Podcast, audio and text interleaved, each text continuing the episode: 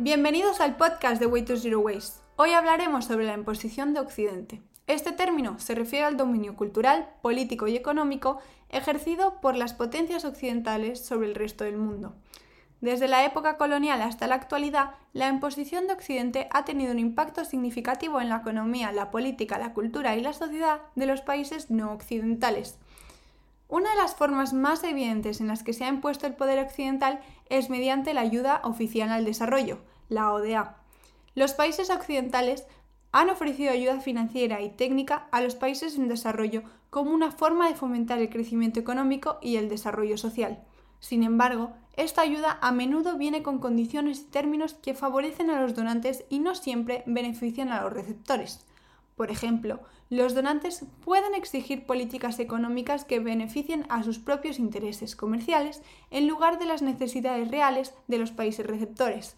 Además, la ODA puede ser utilizada como una forma de controlar la política interna y la toma de decisiones en los países receptores. Otro ejemplo de la imposición de Occidente es la difusión de valores y normas culturales occidentales.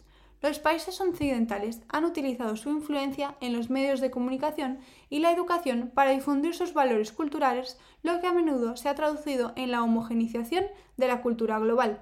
En algunos casos, esto ha llevado a la desaparición de culturas locales y la pérdida de identidad cultural. Un ejemplo más reciente de la imposición de Occidente podría ser la promoción del consumo masivo de carne en países en desarrollo.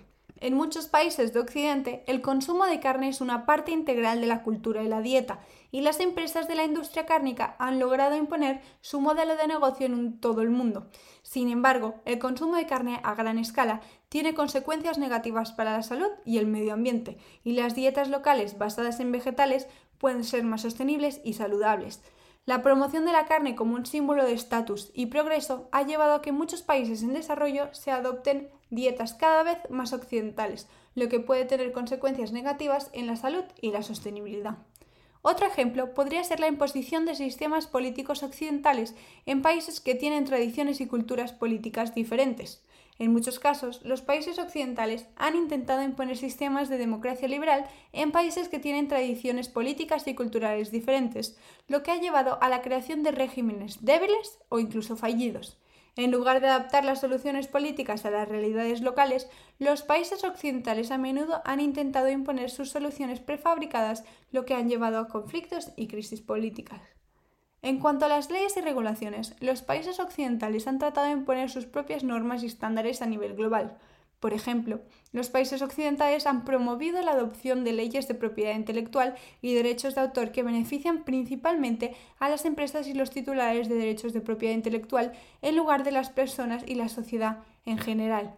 Además, los países occidentales han promovido la adopción de regulaciones comerciales que favorecen a las empresas occidentales en detrimento de las empresas y economía de los países en desarrollo. La imposición de Occidente también ha tenido un impacto significativo en los asuntos sociales.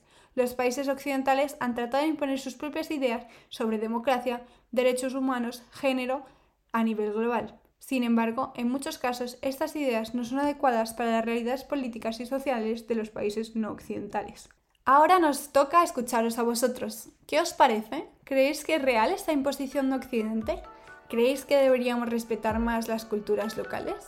Os escuchamos. Muchas gracias.